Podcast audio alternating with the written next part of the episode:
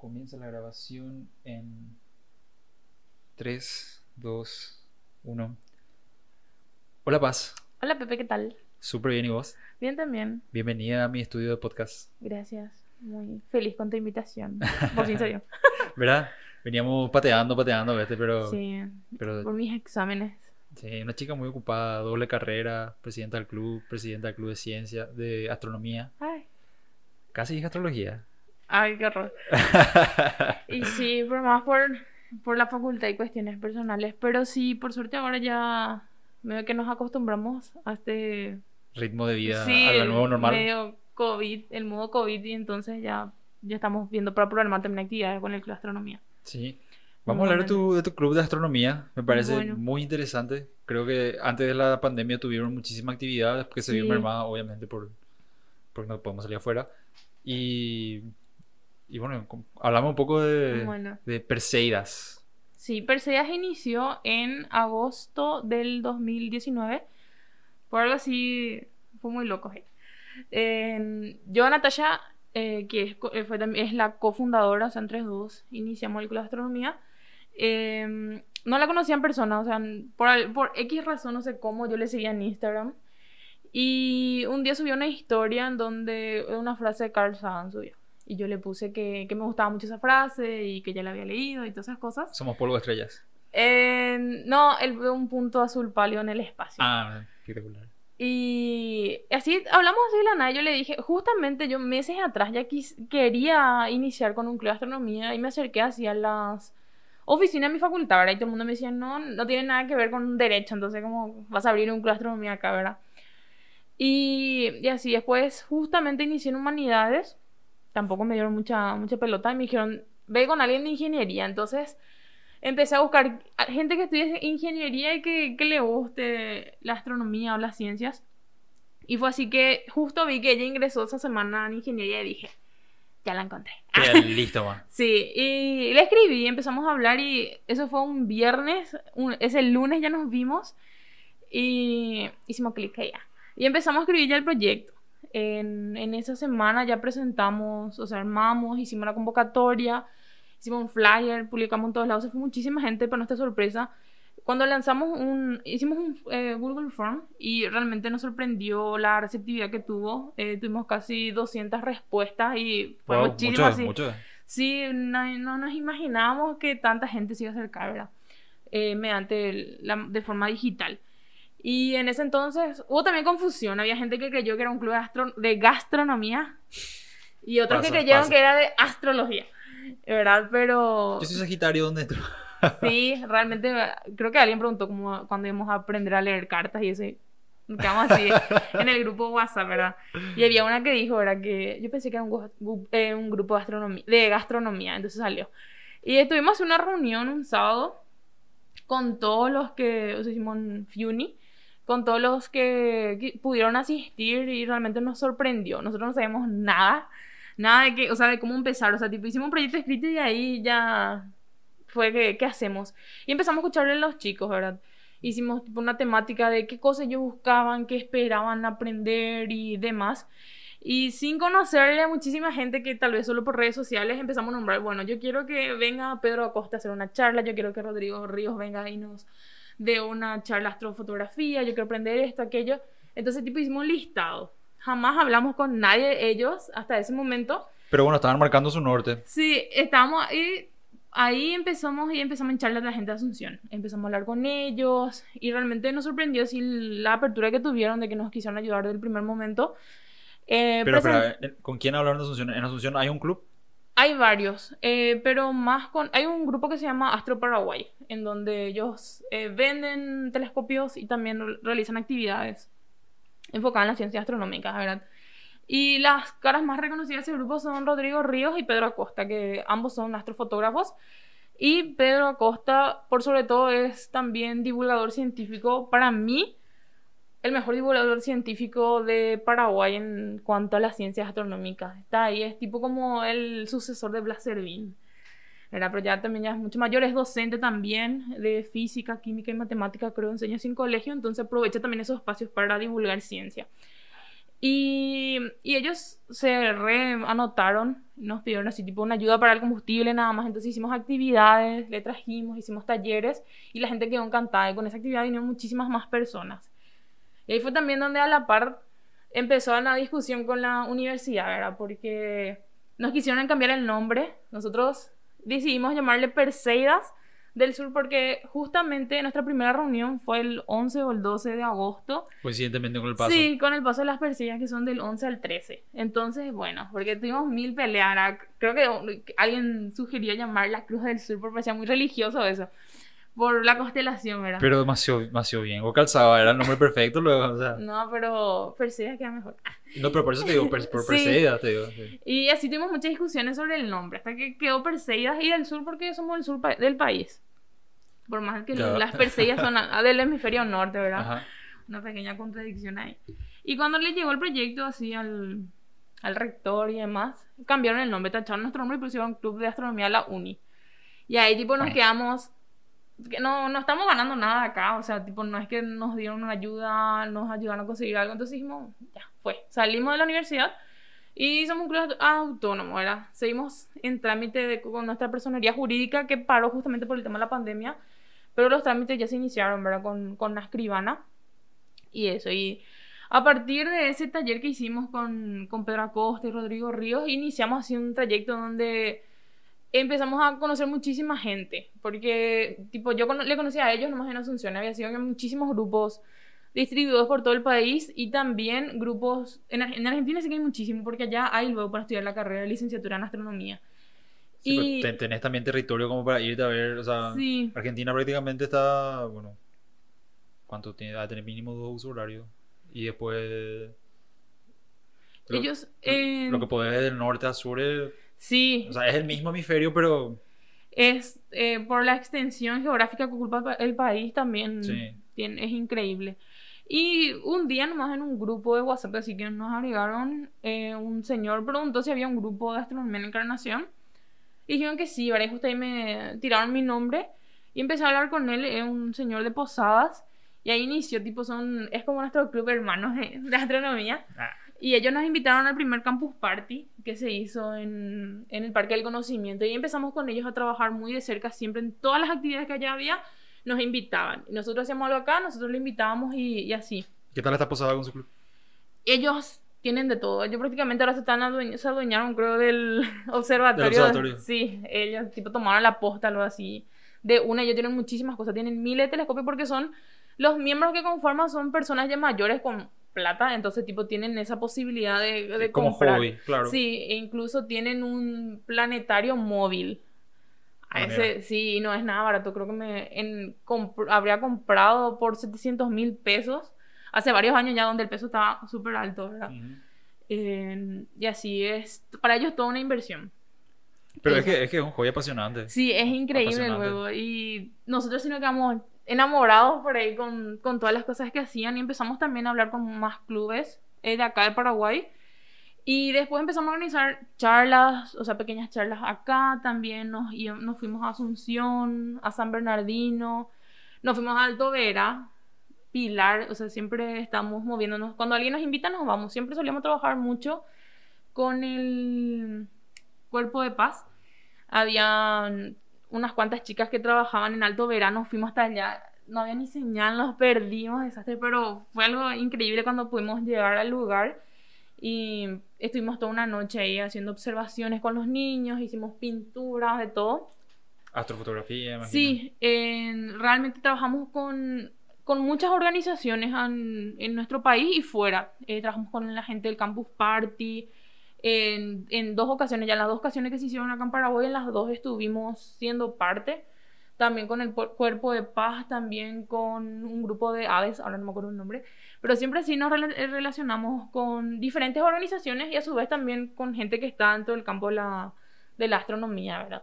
Y con las universidades, más con la UNA, siempre eh, también con el CCPA, pero de Asunción nos llevan a invitar y estuvimos hablando con ellos, nos invitaron a charlas para que nosotros participemos y contemos nuestras experiencias, ¿verdad? Y tuve la oportunidad también de recorrer mucho en la Universidad Nacional. Ellos tienen el telescopio más grande del país, que había sido donado por Taiwán. En la una. Sí. Y... ¿Y dónde está ubicado? No, no va a estar ubicado en la una. Sí, está en la una, en el predio. Ya, pero ¿y la población? Y sí, ese es un problema, pero no pensaron en eso. ¿Cómo que- Igual hace 20 años se encuentra ahí, así que quiero creer que hace 20 años no había mucho movimiento por la zona. Pero, bueno, eso es lo que me llama, a- me llama a mí la atención. Imagino que hay alguna especie de técnica, porque yo recuerdo cuando fui a ver el observatorio de San Cosme, eh, de, o sea, vos llegás al observatorio y está comido en el centro de San Cosme. Sí, O sea, vos tenés la- la- las luces del alumbrado público, tenés casas alrededor. Hay una cierta contaminación lumínica, pero vos entras en la casita, que es el observatorio, se remueve el techo y como la forma que vos ves dentro de la casa no es igual a la que ves afuera. y no tiene otra... O sea, es Otra- simpático. sí. Vos estás dentro de la casa, sale el techo y vos ves todas las constelaciones. Ves, ves la. eh, ¿Cómo se dice? Eh, la Vía Láctea, ves así constelaciones, ves, ves así puro, puro todas las estrellas. Sí. Salí de la casita no ves. Y ¿No te diste cuenta? Sí, en realidad yo me fui de día, no, no llegamos ¿No te a ver... de noche? No, todavía no. deja. Pero, otro dato curioso, eh, uno de los miembros del Club de Astronomía, nosotros llegamos a hacer ya dos campamentos, íbamos a hacer el tercero en este febrero, pero hubo problemas ahí de coordinación con el tema de la Senatur. Nunca trabajen con la Senatur. y Ninguna institución del gobierno Sí. hace fácil las cosas. súper, súper burocrático, ¿verdad? Entonces suspendimos. Y además que también los casos acá en Itapúa empezaron a aumentar súper rápido. Sí. Entonces medio que dijimos, no vamos a esperar nomás. Y el- nuestro primer astrocampamento hicimos acá en Capital Miranda porque uno de los miembros, que era vicepresidente del club, su bisabuelo hizo un telescopio. Un telescopio gigante, tiene un observatorio. Tienen un museo, su familia preservó perfectamente la casa de su bisabuelo con su estudio de trabajo, con él también era radio aficionado, pero es, una locura, en serio es ¿De dónde me dijiste Miranda? de Capital Miranda, nosotros hicimos un astrocampamento, tuvimos muchísima gente, nos sorprendió, en serio, tuvimos casi 60, entre 50 y 60 personas que se habían, Wow. habían venido de todas partes del país. Eso fue en el 2019, en febrero. Y en serio nos sorprendió la cantidad de gente y todos estaban así alucinados, ¿verdad? Con, con, la, con el recorrido, porque la manera en la cual ellos preservaron y tienen, ¿verdad? Es privado, ellos realmente no dejan pasar a nadie aún, porque iban a poner en condiciones para que todo esté en vitrina y las cosas no se tocan y demás, y preparar un recorrido especial, ¿verdad? Todavía no lo hicieron, pero eh, como nos conocen, eso nos dieron la oportunidad de, de mostrar un poco eh, su hogar y fue así increíble. Inclusive hizo un telescopio, tiene un telescopio solar y uno que es eh, para cielo nocturno que es enorme, enorme, es, tiene dos metros de, de, longitud. De longitud. De longitud. Ah.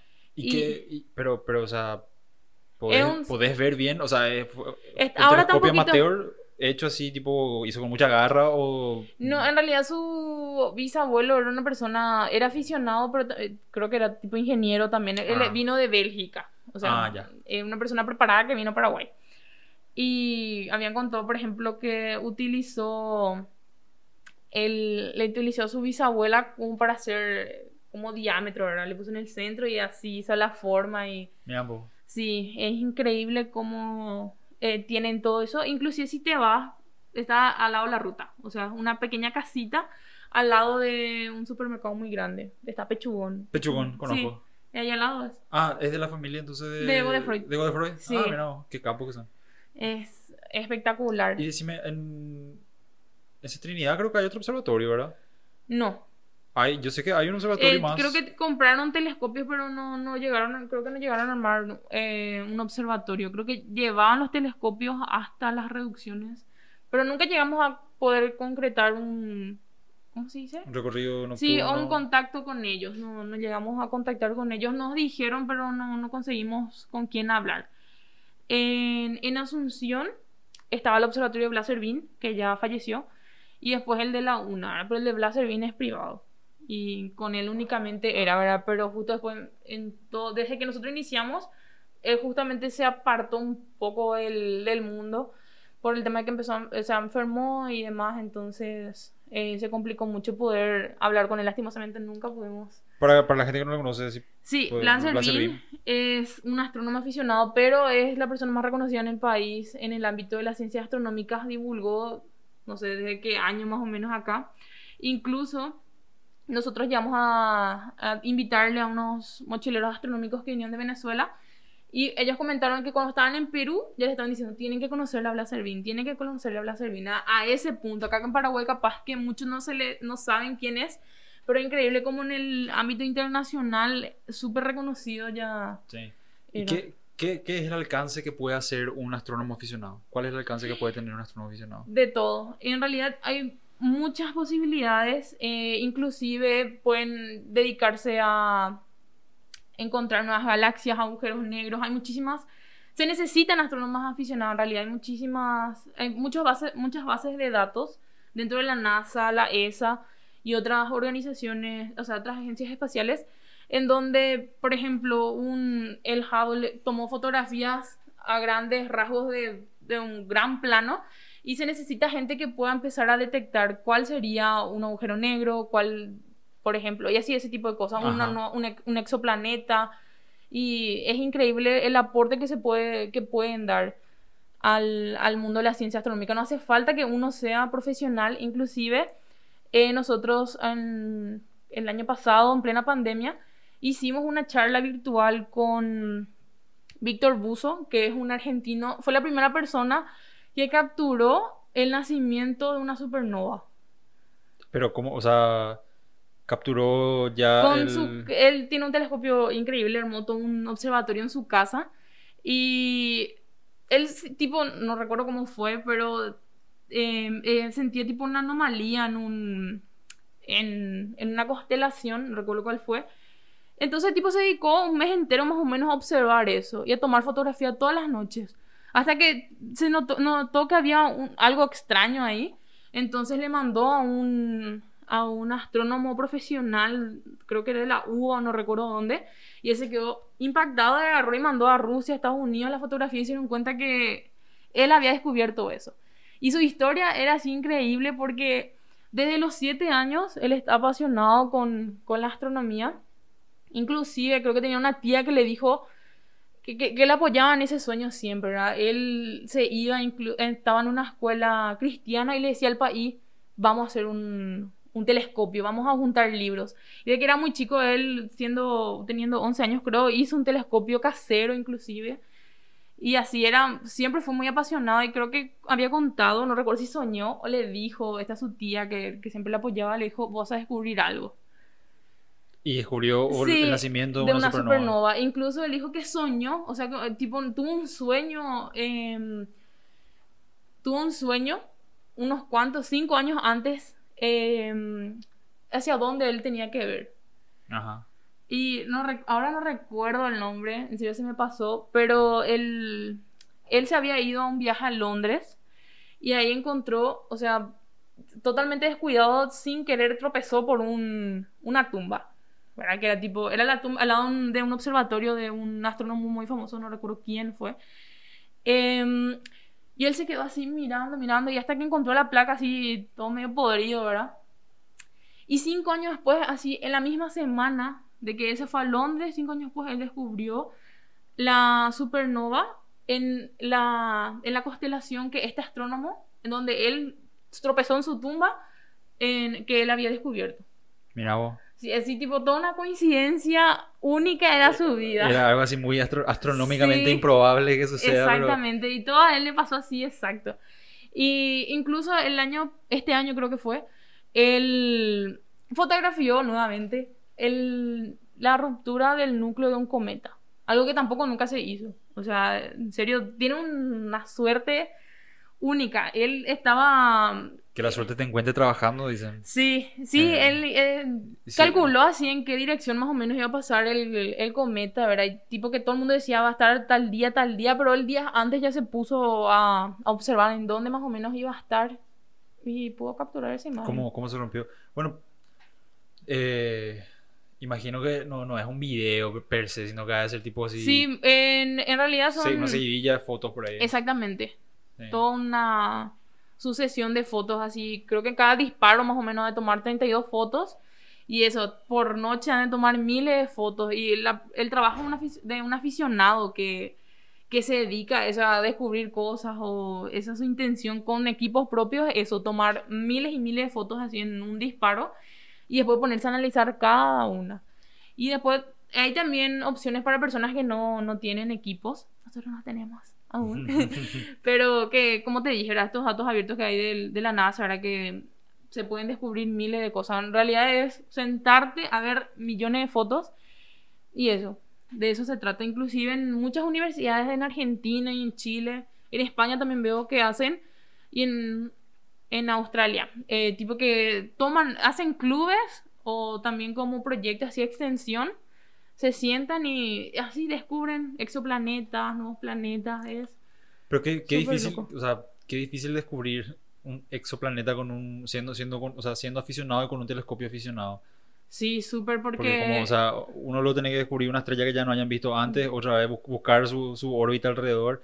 Obviamente el planeta no emite luz, tiene que encontrar el reflejo. Sí, es que eso justamente se hace, ¿verdad? Que suelen buscar alguna estrella y capaz que haya un planeta orbitando, Orbitando, cualquier sí. estrella que esté en X lugar y, y así. Sí. Es todo un, todo un tema, en serio.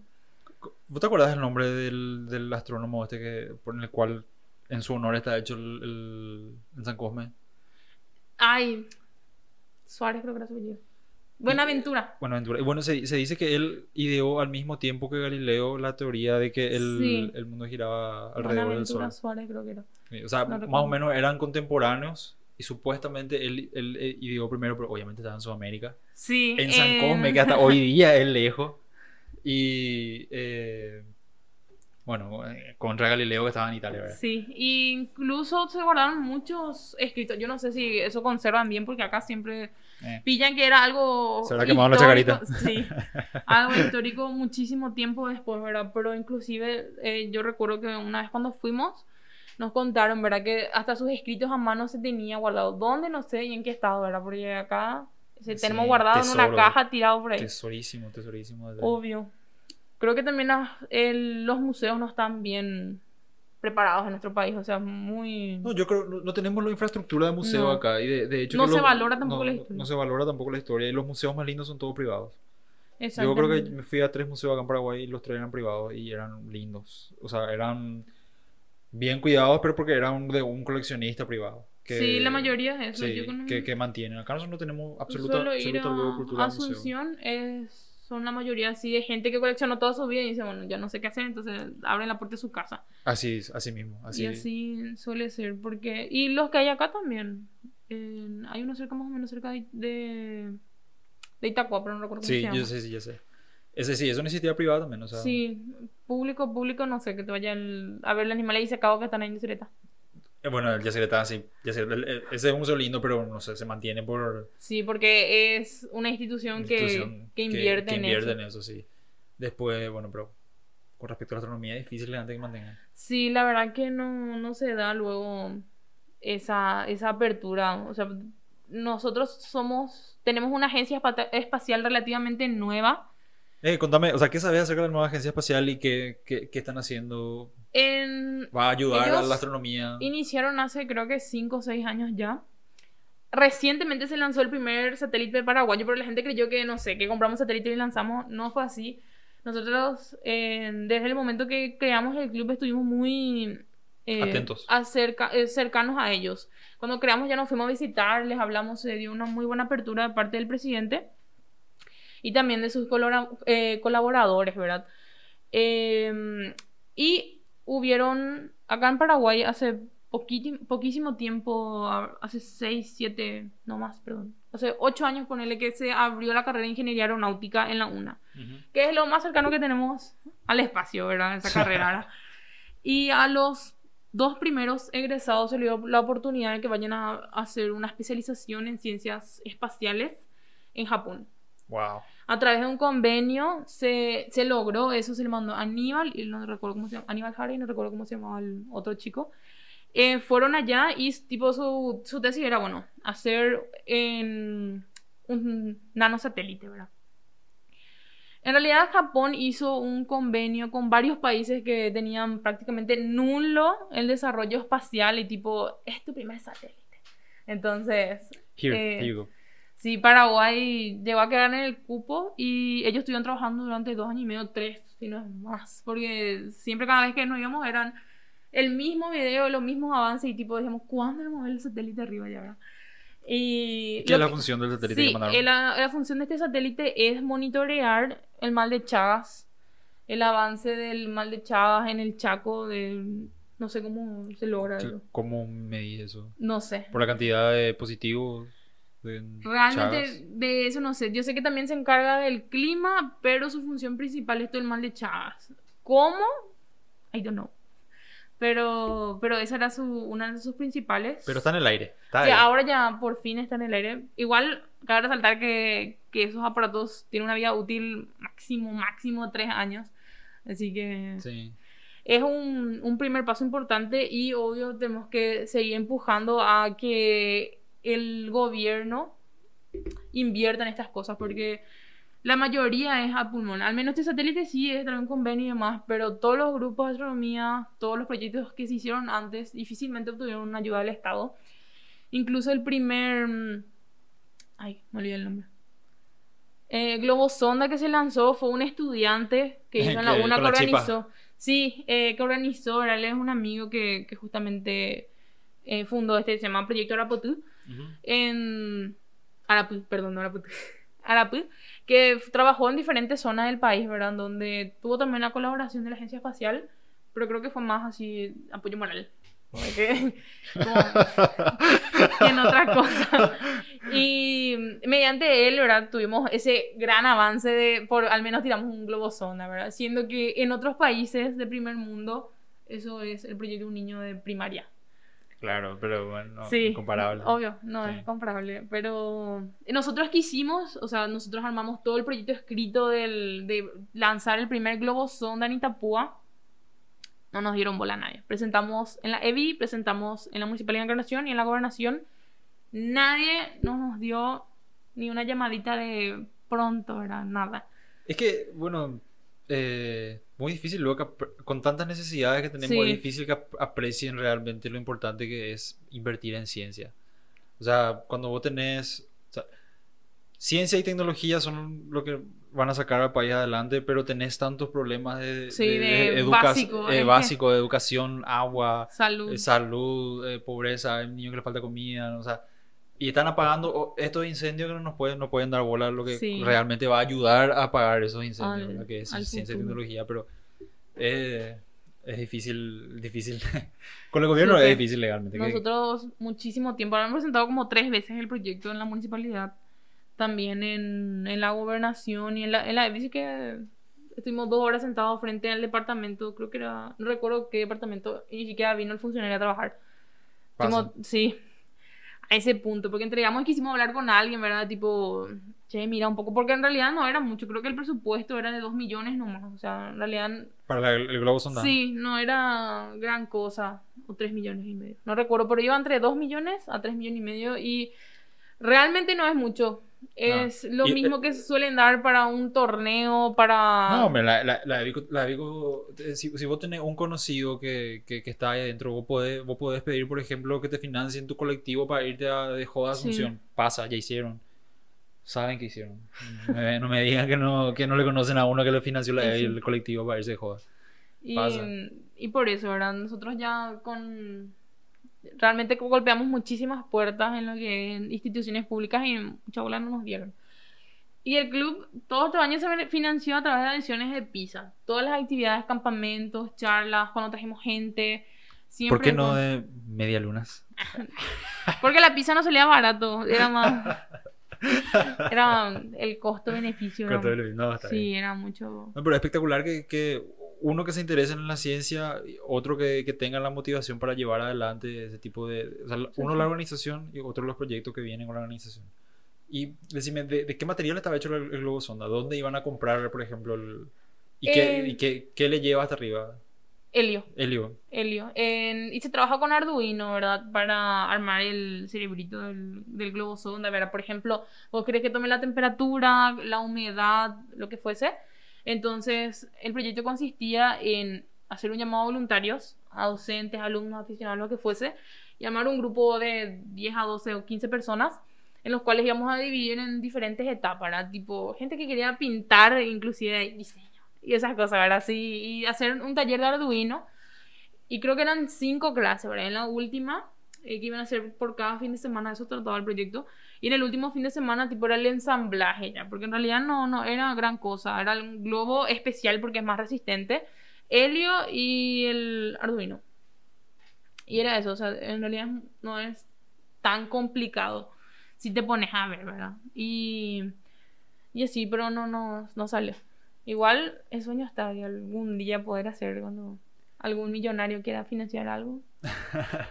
hay proyectos, hay, hay talento, falta, Sí, falta, falta liqui- liquidez, liquidez. Y así, pero... Y este año queremos ver, ya prontamente vamos a estar reuniéndonos otra vez y ver algún calendario de actividades.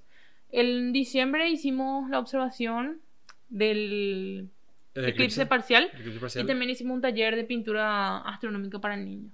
Sí. Sí, eso. Y el- el- en la observación del eclipse llevaron mucha gente en la costanera, ¿verdad? Sí, mucha gente en eventos de ciencia, 10 personas, ¿verdad? Suficiente. Y, y sí, re luego, eh, nosotros llevamos gafas y, y ahí nos sentamos durante dos horas y media por ahí a observar y Voy a contar mi historia como casi te quedaste ciego. que casi me quedé ciego. Eh, qué pelotudo que me sentí. O sea, ¿sabes por qué me sentí más pelotudo?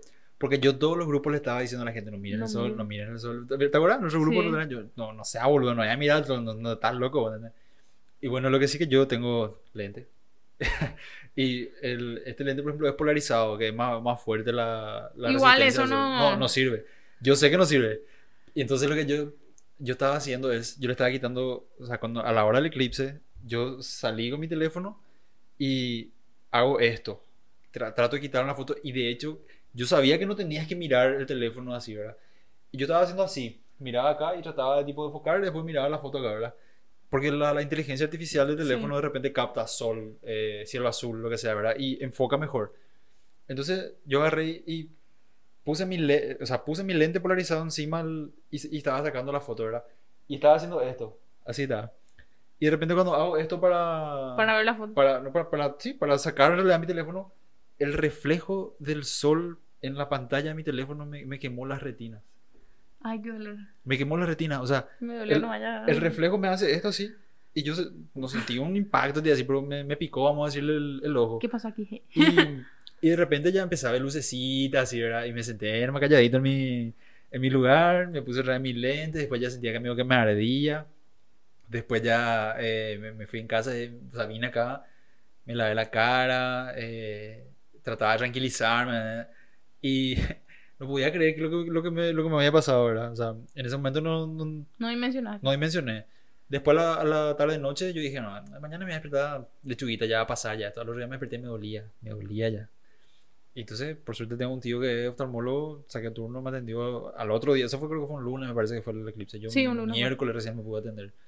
Y eh, me revisó y por suerte no pasó nada, pero, pero sí que me, Qué me, me quemé, me quemé la retina. Sí. Me quemé, o sea, pero lo más, lo más loco es que es algo que te- le puede pasar a cualquier persona que está, que está, qué sé yo, chateando al mediodía. Ah, también. Porque, porque lo que me pasó fue tan estúpido que, que yo, yo me iba así caminando. O sea, yo, yo estaba haciendo esto y ni siquiera me quemó al, al estar mirando. Me, me quemó al, al- yo al retirar mi teléfono y hacer esto así. Ahí, pum, me- el reflejo me dio en la cara. Sí, Derechito en me realidad es que eh, yo recuerdo que el año antepasado hubo también un eclipse parcial. Eh, acá se nubló de una manera ese día que no se vio ni la sombra del sol. Y al otro día no había una sola nube, como siempre. ¿verdad? Ujú. En eventos astronómicos siempre pasa eso. Y en cierto momento, en, en- perdón, en todo el país hubo así una. Se nubló luego en todos lados. Y recuerdo que en los grupos estaban, no se ve nada, no se ve nada, quilombo. Y en cierto momento, en Concepción, por parte se despejó.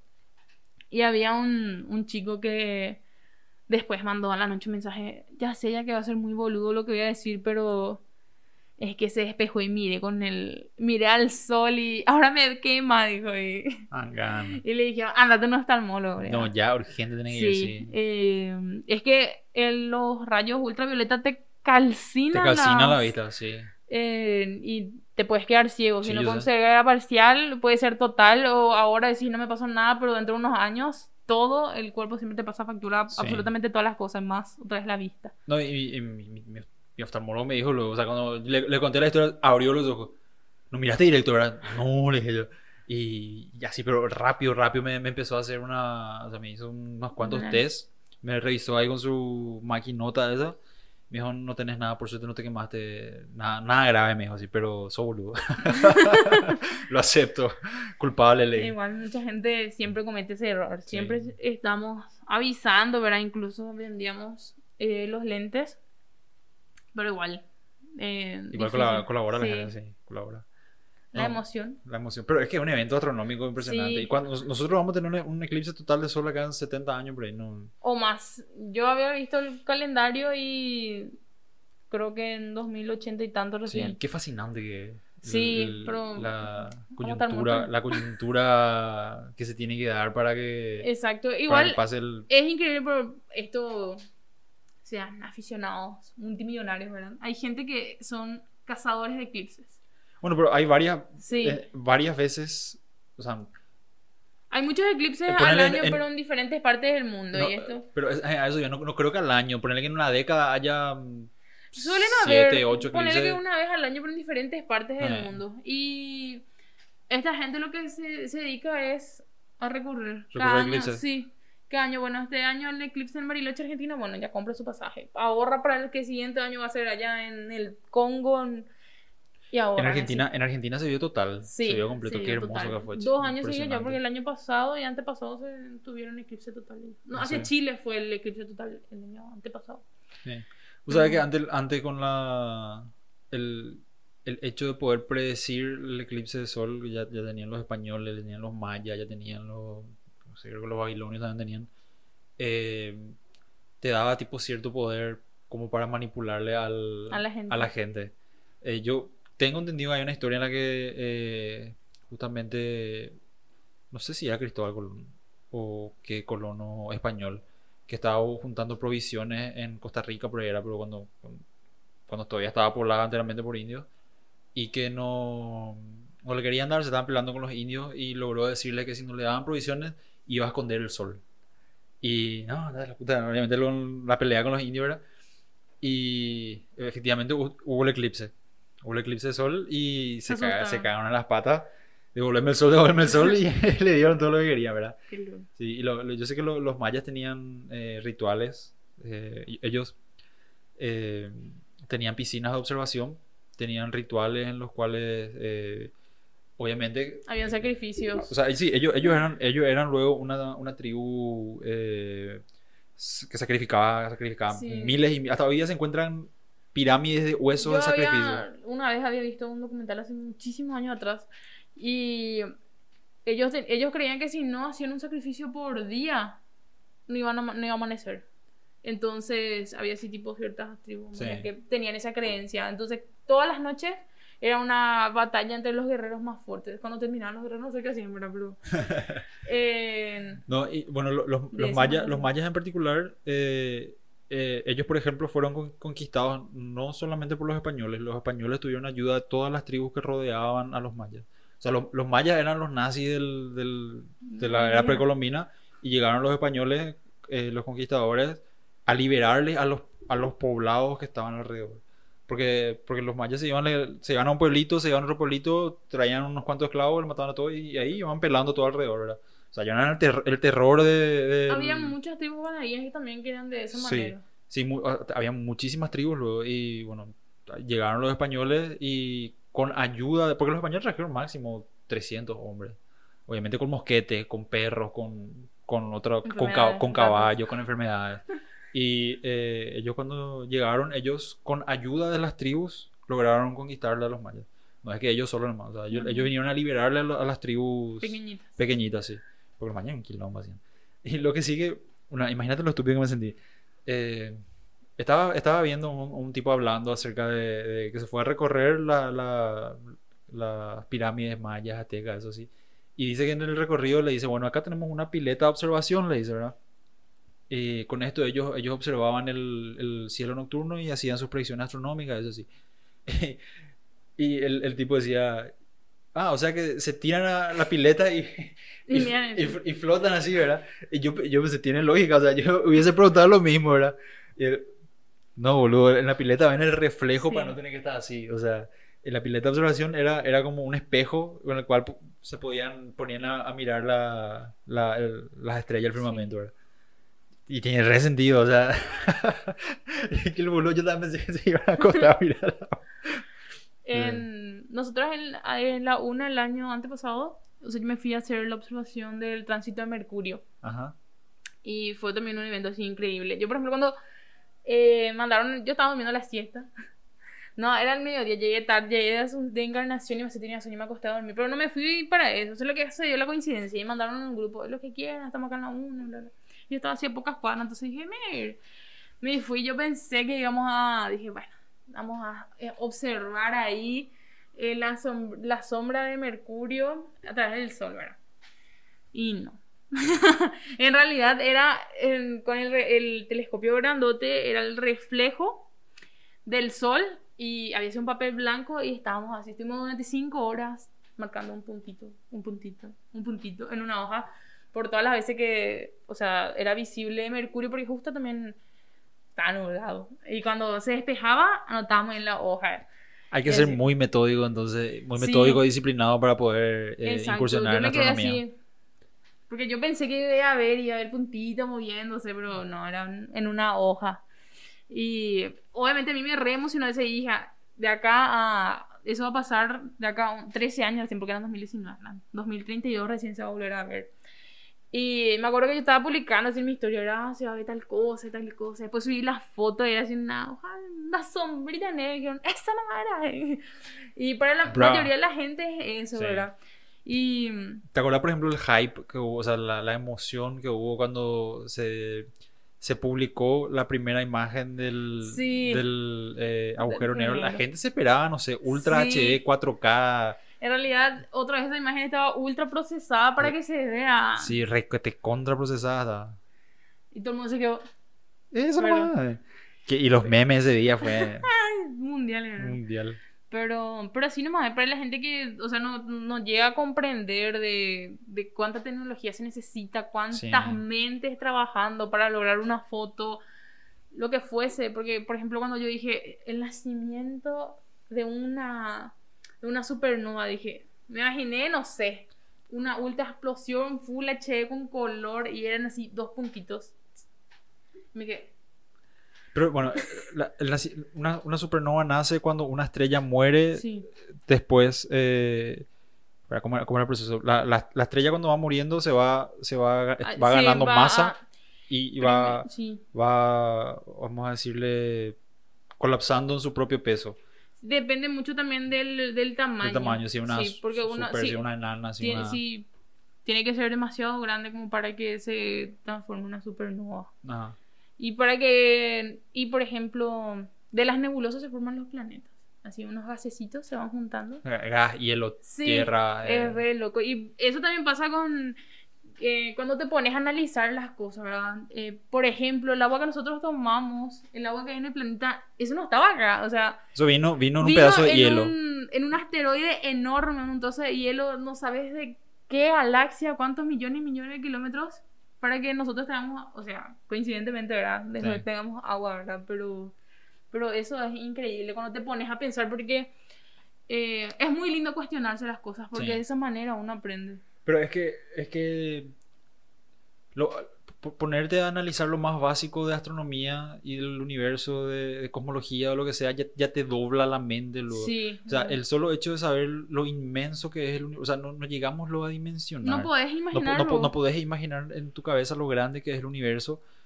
Solamente haciendo analogías más o menos entendés. Por Sí, ejemplo, por ejemplo, en esta pieza el universo sería, nuestro mundo No, sí, sí. sería un microbio en el Sí, suelo. no, sí, sí, nuestra...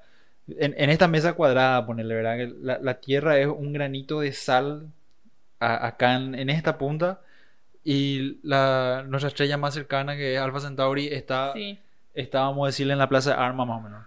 Y es demasiado, demasiado difícil dimensionar la, la magnitud del universo. Sí, a mí A a mí lo que me, me- O sea, cuando, cuando leo así acerca de astronomía, eh, lo que siempre me vuela la cabeza es el, el concepto de años luz. Sí, a mí también eso te iba a decir. Siempre me, me, me encanta leer A años luz. eso, El que uno piensa, vos pensás que años luz es una medida de, De de- tiempo. de tiempo en realidad, y en realidad de Sí, distancia. yo me río cuando digo, leo así, eh, Sí. estamos años luz de que, no sé, de que tengamos agua en tal lugar, yo qué Sí. sé.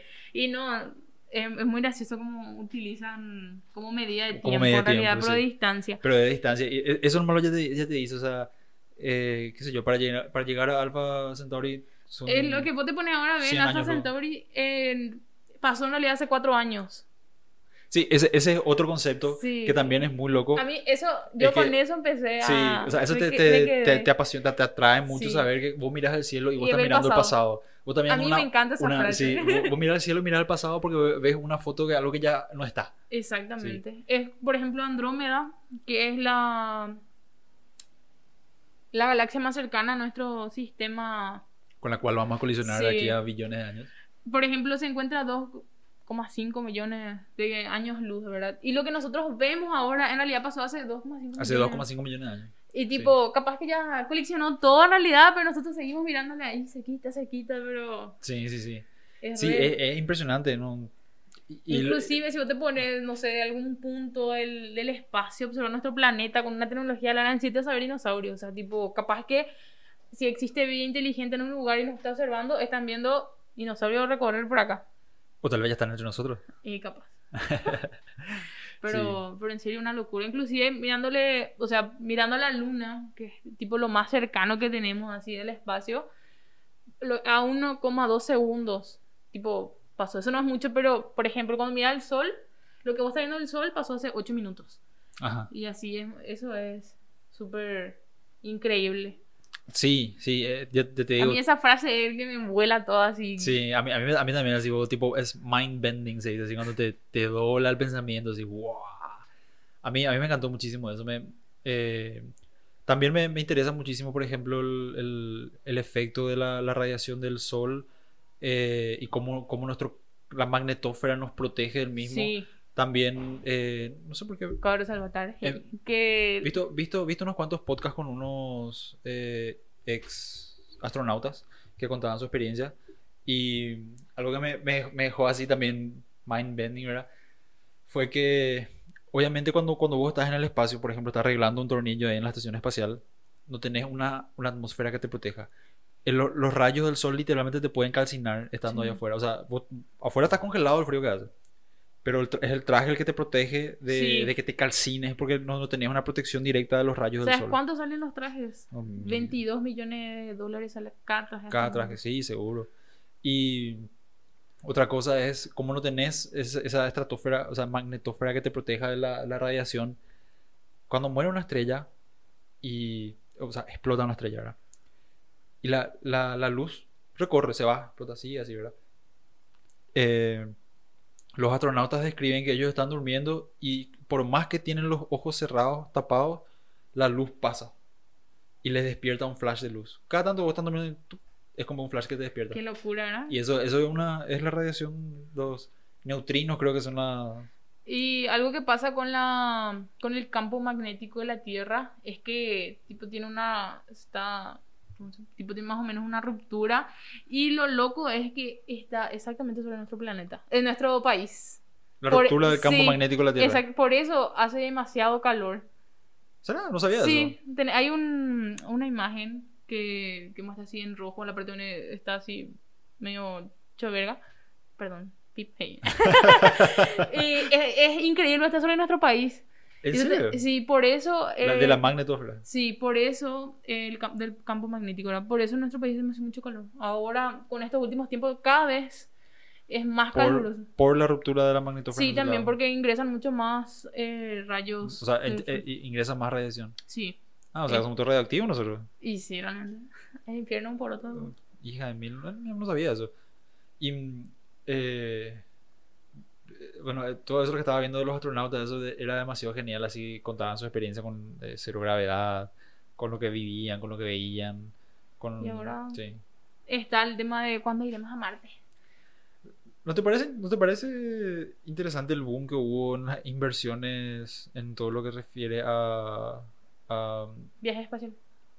Sí, viaje al espacio podría decirse. O sea, no sería astronomía No, per, ya per es se, sino más, más porque, porque lleva, ya lleva un... una gran tecnología ahí. Es tipo No, o ingeniería sea- espacial. Sí, ingeniería espacial, pero porque lleva, o sea, tiene una motivación comercial detrás. Exacto. Por eso, por ejemplo, eh, la, la, la, la empresa esta Virgin, que abrió su rama que es Virgin Galactic, que quiere hacer viajes a la estratosfera para, para, así de manera comercial. Después tenés eh, Boeing también que planea lo mismo. Eh, bueno, Tesla, o sea, no Tesla, sino SpaceX, que Sí. quiere llevarnos a Marte para continuar la vida. Y creo que hay más. ¿Sabes cómo quiere hacer Elon Musk? En realidad, un viaje a Marte tardaría nueve es- meses. es un viaje de ida. Sí, Sí, un viaje de nueve, ida. meses, nueve meses. Y lo que, lo que Esta quiere, quiere colonizar Marte. Sí, la, la manera en la cual él piensa. El metano es el... ¿Sí, un gas. El metano. Sí. Sí. Eh, lo que más abunda en Marte. Entonces, él quiere hacer naves Te- espaciales quiere que... terraformar Sí, pero él quiere que las naves usen metano para moverse. ¿entendés? O sea, tipo, como es lo que más abunda en el planeta, él quiere la forma en la cual Él quiere utilizar como combustible. Sí, exactamente, el metano. Sí. Y algo que siempre, o sea, que cuesta mucho que la gente entienda, ¿verdad? Cuando empieza- empiezan a discutir, no, el humano no se fue a la luna, bla, bla, bla. Es el tema de que, ¿por qué no nos vamos ahora? Y es que, ¿Con qué fin comercial, científico? es que uno eso y con el tema de los rovers es mucho más barato. Evitas que la gente se pueda morir y demás y es, es más seguro, ¿verdad? Eh, y eso es lo que la gente no entiende, más que la inversión que había antes para la exploración espacial era muchísimo más de lo que hay ahora. En, re- en realidad, en el momento, o sea, el- fue algo fortuito que, se, la gente, que los Estados Unidos haya puesto un nombre en la luna. Bueno, no fortuito, sino eh, coincidió con, con, con la Guerra Fría. O sea, Sí. eh, Estados Unidos estaba en una guerra intelectual con Rusia y era la guerra de espías, la ¿Quién- guerra de tecnología. ¿quién, Exacto. ¿Quién lleva primero quién a llevó? quién? Es demasiado simpático eh, porque siempre, o sea, hay un meme, ¿verdad? Que te dice que, eh, que Estados Unidos ganó la Guerra Fría porque ganó la carrera espacial, ¿verdad? Y muestra Rusia, primer satélite en, el- en poner el primer satélite en el espacio, primer perro en el espacio, primer mono en el espacio, primer hombre en el espacio, Primera primer- mujer. primera mujer en el Sí, espacio en- primer eh, satélite que llegó a la luna, no sé qué, todo así, pero ponerle que 10 hitos, ¿verdad? Y Estados Unidos pone el nombre a la luna. Uno ganó la carrera espacial. Una cosa nomás sí. Igual, eh, por ejemplo, en lo del perro en el espacio, hay mucha Laika. gente, que- sí, Laika dice que murió cuando ya despegó ya. Cuando ya despegó. Sí, o sea, n- Sí. no, no, ni habrá llegado al espacio. Mucha gente No. dice murió calcinada. Yo, yo soy, bueno, yo, o sea, con Julio también siempre somos aficionados al, al- a ese tipo de historias. Y eh, Rusia tiene una historia muy oscurita con respecto al, al- viste que yo, yo para, para yo la, la vida de sus ciudadanos era carne de cañón nomás, o sea, y es más, eh, Yuri, Yuri Gagarin, que fue el primero Sí. que, que estuvo en el espacio, a él, a él le mandaron una segunda misión. O sea, él estaba comisionado a irse en una segunda misión, pero él ya era un héroe de la Unión Soviética. O sea, él era un tipo más o menos intocable ya.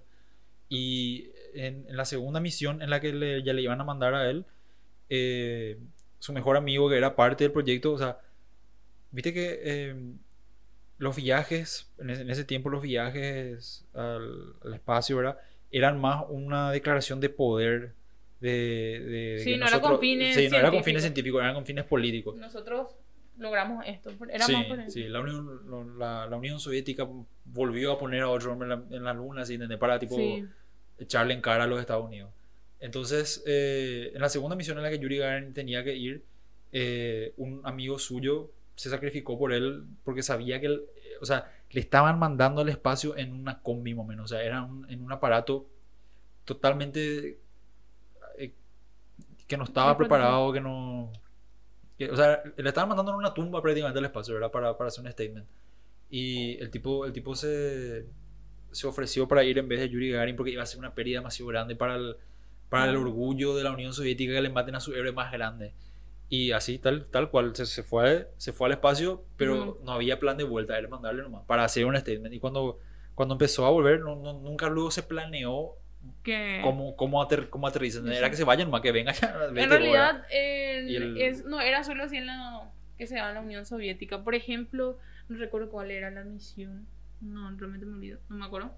Pero en este que se lleva una maestra que explotó, en Estados Unidos fue, me olvidé ahora. En el que explotó a los 57 segundos que, Ajá. que despegó. Eh, ahora se me fue el tema, realmente. ¿Cuál fue? Pero era así, algo súper histórico, iba a ser la primera maestra en el espacio. Y, por ejemplo, lo que pasó, eh, que eh, hace poco vi un video de, de simulación de qué pudo haber pasado y demás. Y es que se- siempre se dijo, murieron ahí en el instante porque explotó todo, ¿verdad? Claro. Pero en realidad no. Había sido que ellos... Ah, ya sé a lo que te estás refiriendo. Sí. Sí. Sí, no, no murieron porque la cápsula estaba muy bien protegida para Sí. la explosión y murieron ahogados porque ahogados. no, no había una forma en la cual ellos no habían, o sea, nadie previó. o calcinados con el calor que tenían. Eh, dicen que el entró, entonces capaz que o falta de oxígeno, pero, No, pero- pero, que eh, intentaron. El, ca- el calor al que, que envolvía la cápsula, temperatura, estamos hablando de temperatura... Ah, Eso también. Pero era así una locura porque dice que apretaron todo lo que había, lucharon con todo para salir y No lograron. no, no. No, muy, muy loco fue lo que... A mí, a mí me... O sea, yo, estoy, yo también estoy siempre muy atento a todo, a todo lo astronómicamente que se, se refiere, ¿verdad? Y la India está invirtiendo mucho dinero. Sí, La India, la India estaba previsto que sea una potencia espacial. ellos por ejemplo era que querían germinar cosas en la luna. Sí. Después No el-. Rusia también, Estados Unidos, o sea, Estados Unidos, ¿sabes cuál es en parte el problema? Que es el problema que todo el mundo tiene con, con sus gobiernos. El gobierno siempre está atado a la burocracia. Y hay muchas cosas que buro- burocráticamente son muy difíciles de hacer. Por ejemplo, de repente la NASA tiene el, el- el- el financiamiento para hacer ciertas cosas, pero no tiene quien le haga, entonces tiene que desarrollar un departamento, entonces tiene que Sí. hacer, o sea, hay una burocracia que ataja el desarrollo. Entonces ahí entran empresas como Tesla, que, que sí, ellos estaban. eh, digo, SpaceX, sí, que, ¿qué es la solución que ellos les dieron? Bueno, nosotros te ponemos cohetes a un cuarto del precio que vos, porque ellos por cada, cada cohete que estaban mandando para poner en el espacio estaban gastando, ponele, ¿verdad? 100 millones de dólares, ¿verdad? Para mandar un cohete Sí. y poner 3, 4 satélites arriba. Tesla lo ofrece por 20 millones, ¿verdad? Sí, eso- el, ida, el viaje ida y vuelta y recuperan su, su, su cohete principal. Y entonces pum, ahí entra la, la, la mano de la empresa privada para, para poder ayudarle. ¿verdad? Y ese, ese salto que se está haciendo ahora de las empresas privadas entrando ahora eh, está ayudando a que vuelva otra vez a ser viable un viaje, por ejemplo, al, a, A Marte. a- a Mar- no, a la Luna. O O sea, sea, pues, sí. Marte, el viaje a Marte es una iniciativa privada. Exacto. El viaje a la Em, Luna probablemente sea financiada por los Estados Unidos. Lo que. La idea que se tiene, ¿verdad? De ir a Marte es hacer una base lunar y que de la Luna se vaya a, a Marte. Es una de las ideas que se tiene. Yo, Pero- yo, yo le escuché a Elon Musk él, y grabó tres podcasts, ya creo, con, con Joe Rogan, que es el, el podcaster que yo más le escucho. Y estaba comentando, o sea, su, su idea. eh, no escuché eso de tener a la base en la luna, pero sí utilizar la gravedad de la luna para, para irse a, a- o sea, para tomar fuerza hasta Marte. Y, o sea, es que, o sea, una de las cosas por las cuales eh, es muy complejo el mandar personas a Marte, ¿verdad? Yo qué sé, a decir, bueno, poner un hombre en Marte, es que tenés que calcular nueve meses de ida, nueve meses de vuelta. Esa persona tiene que comer los nueve meses, o sea, una carga súper pesada. Sí. Y el- la gravedad afecta, o sea, el que no haya gravedad afecta al... ¿Cómo se dice? Motrizmente, La- sí. totalmente, sí. Te, te deja Atrofia. todo- te atrofia. Bueno, pero, para- Entonces- pero sobre eso hay muchos estudios ya. Eh, no, no sé si llegaste a ver el- un experimento que se hizo con dos gemelos Ah, sí. idénticos. Que uno vivió un año en el espacio y el otro vivió. Y cuando, cuando volvió el segundo, estaban viendo y eh, se, se redujo su estatura. Y eh, aparte, uno no pudo caminar enseguida, ¿verdad? Tuvo que aprender más o menos prácticamente a caminar vez. Sí. Sí.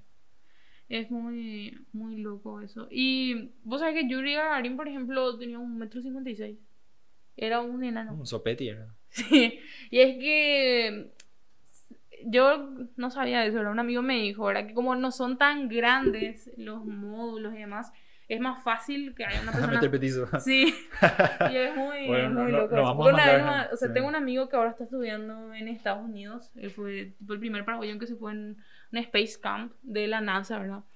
Y él, su sueño es ser astronauta. Yo en serio le, le readmiro a él. Ahora está estudiando en Vanderbilt, está estudiando ingeniería Pero mecánica. hay paraguayos en la NASA trabajando. Ya, Sí, hay, Hernán Gauto era uno de los que iba a ser tipo. em, ¿Cómo se dice? Tipo, estaba concursando como para ser astronauta. Pero es súper complicado. Creo que no quedó, ¿verdad? Pero es que se postulan 6.000 personas y se eligen 5 a, Sí. a ese. A ese Punto. punto, sí. Y, y bueno, mi amigo quiere ser astronauta, ¿verdad? Y él, por ejemplo, yo una vez le estaba hinchándole, porque él es peticito. Y le dije, ¿qué vi con.? Es un enanito, ¿verdad? Y le estaba hinchando. Y me dijo, ¿vos sabías que Yuri Gagarin era un enano, eh?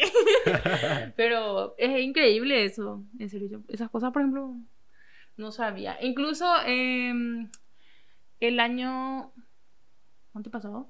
Creo que fue en 2019. O. En 2018 inició de astronomía, perdón, creo que es 2019. Bueno, en 2019 era que vino Fyodor, el. que es un cosmonauta ruso, ¿verdad? Y... ¿Acá? ¿En Paraguay? Sí, él vino. Me acuerdo, parece. Y también es chiquitito. Pero él, por ejemplo, contó, ¿verdad? O sea, contó así su, su, su historia. Y él dijo, ¿verdad? Que para. O sea, tipo, para la gente de América, eh, el mayor ídolo es Neil Armstrong, ¿verdad? Dijo, para mí, mi ídolo era Yuri Gagarin. Más Y, vale. y sí, pero es, muy, muy loco eso. Sí. Creo que dije 2019 por la astronomía. Perdón, ya, ya está viejito, ya 2018, ¿verdad? Creo que, creo que él fue el que bromeando dijo, y sí, les comento que la Tierra no es plana. Sí. Sí, ¿verdad? Bromeando fue el que dijo. En serio, muy capo. Y el economista, por ejemplo, era. Y sí. Es que eso, por ejemplo, la gente piensa que tiene que estudiar, no sé, ingeniería. Pero la, la, la edad en sí, yo, yo me imagino un astronauta tiene que ser un pie joven, veintitantos, ¿verdad? Pero la mayoría de los astronautas tienen 30, casi 40 Porque es toda una preparación de años. de años en sí. La, la, la- ¿cómo se dice? El entrenamiento en los estanques, de, en las Sí, piletas submarinas, para... Eh, yo, por ejemplo, o sea, había investigado. ¿Y con qué profesiones vos te podés ir, verdad? Y todo lo que es, no sé, vos estudias biología, medicina, todo lo que... Una de las formas en las cuales te puedes ir al espacio es a través de investigaciones. Por ejemplo, vos sos biólogo y querés ver... Están a los Sims, ¿verdad? ¿Cómo se comportan las hormigas en el espacio, ¿verdad?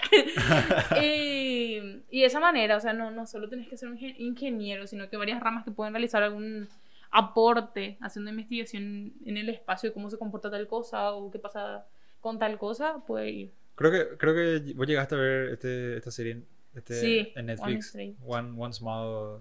¿cómo era? No, One Strange Rock. One Strange Rock. Qué bueno estaba. Sí, a mí me Que encanta. a, mí, a mí me encantó. Yo me comí esa serie en dos días, bro. Ay, yo- Espectacular, así. A mí lo digo. Como Y quitaron ya. Ah, pero ¿Quitaron? ¿En YouTube. serio? Sí, está en YouTube. Así Ah, en que- YouTube. Ah, sí, bueno, está en. YouTube. Y One Strange Rock. Qué buena serie realmente. Como- Re. o sea, eh, me encantaba como todos los astronautas hacían énfasis en que estamos demasiado conectados. La arena del Sahara riega, el- Sí. riega el Y eso, por ejemplo, yo no, no sabía, ¿verdad? Yo Sí, pensé que. yo había siempre pero te dicen que el pulmón del mundo es la Amazonia. La Amazonia. Y, al final no. O sea, Sí. tipo, son esos pequeños plancton en el mar lo que producen la mayor cantidad, la mayor cantidad de oxígeno. pro- producido por el plancton. Y que absolutamente todo el oxígeno que produce el Amazonas es consumido por el Sí, Amazonas. por ellos ¿verdad? ¿Verdad? Qué impresionante. Es re- Y eso de los ríos eh, que se forman. o De sea, nubes. De nubes. eh. Sí, Son nubes, pero es como un río aéreo que están Arriba, que es- están arriba, sí. súper genial. Sí, Y súper. como el, el Sahara, eso que dijiste, ¿verdad? Es como que fertiliza el Sí, Amazonas. el, el Sahara fertiliza el Amazonas y también lleva su are- la arena a los Alpes suizos incluso. Y vos, que tipo, hay- decís que acá no hay, no sé, no hay vida. Ve un lugar desértico, pero en realidad alimenta a todo el mundo. Sí, alimenta a todo el mundo. Es impresionante. Sí, y. Y sí, esa serie, o sea, La recomiendo. sí, recomendada. Otra cosa que te iba a preguntar era. eh, recuerdo que también ustedes hicieron un evento para ir a ver el- la, la hilera de satélites de SpaceX. Sí, nosotros hicimos un... eh, los Starlinks. Starlink. Starlinks. Eh, nos fuimos el año pasado, en febrero, hicimos un astrocampamento en Pilar. Y coincidentemente nomás se veía. Entonces, tipo que lanzamos el, ¿Te el asusta? campamento. O sea, si son, si son Sí, ignorantes, te asusta. que eh, justo, en realidad son 12.000 satélites más o menos lo que se va a lanzar o más, no recuerdo bien. Pero se, se lanzó una primera ola de 60 y Sí, algo. primer- se iban lanzando por, por tandas, no es que se lanzó 12.000 de una, ¿verdad? Sí. Pero por, por meses, cada tanto se lanza, yo que sé, 1.000, 500, 100 y así. Y cuando recién se lanzó, se veía el tránsito acá por Paraguay, Por se Paraguay. llegó a ver. Pero yo ya vi que- cuatro veces por ahí acá. Sí, había un video que, o sea, la primera tanda que se lanzó dijeron, ¡Ah! caravana extraterrestre. Mañamesa. No, están diciendo, ay, mira, oye, por caravana extraterrestre. Hace mucho me reí con ese video. Y, Y sí, que, que vas a ver quién. exacto. Pero eh, se queja, los astrónomos, astrónomos aficionados se quejan mucho de la polución visual que genera. Sí, eso sí, porque van a- eh, son demasiados, Son demasiados. es mucha basura espacial Sí. también que va a obstruir. Sí, eh, esa es otra cosa que la que te quería hablar, era acerca de la basura espacial y cómo se está llenando de... de- Sí, es que la gente piensa que no, no hay nada, pero en realidad, como te comenté, ¿verdad? Este la- satélite que se lanzó ahora, que va a ser el primer satélite paraguayo, en realidad, no sé, con milagros vivir tres años, pero su tiempo de vida útil es entre un año y medio, dos años y medio. Entonces, ¿qué pasa? Y eso queda ahí flotando.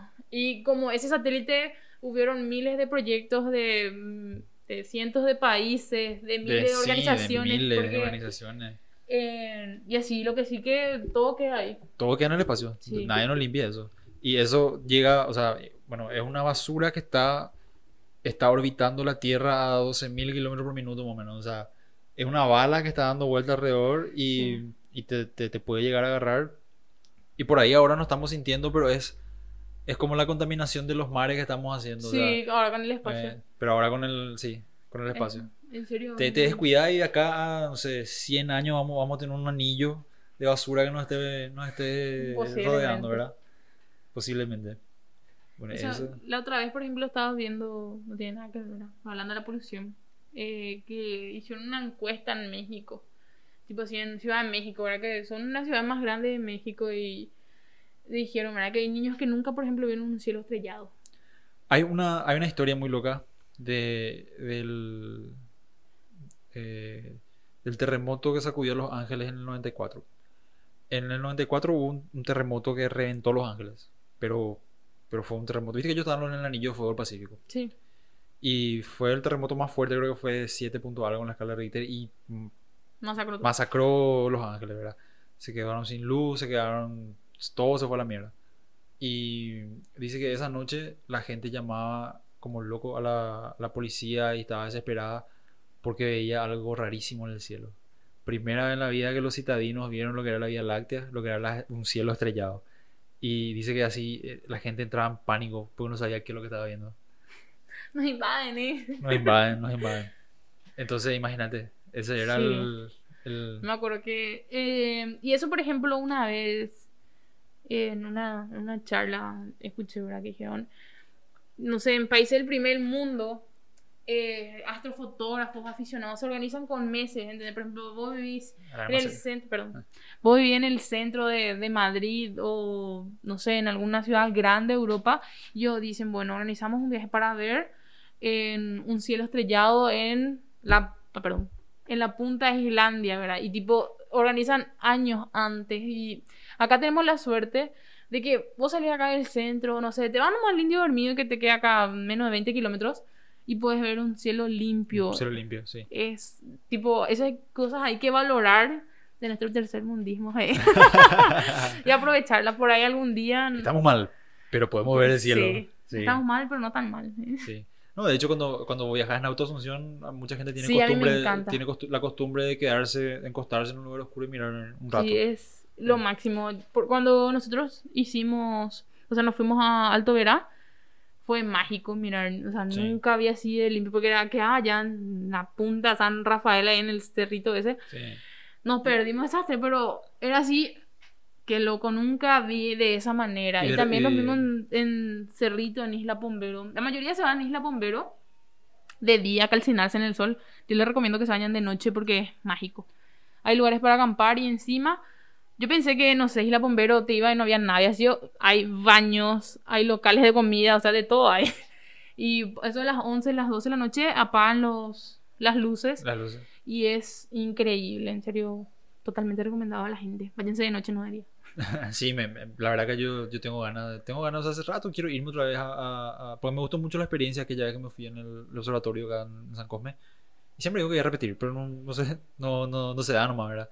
Y después me llamó la atención también el de, que supuestamente está en Trinidad, Pero si vos me decís que no- todavía no está Nosotros organizado no- no y no encontraron. No llegamos entonces- a contactar con ellos porque creo que era algo de la municipalidad. Ah, de la municipalidad. Pero no, no había nada en el.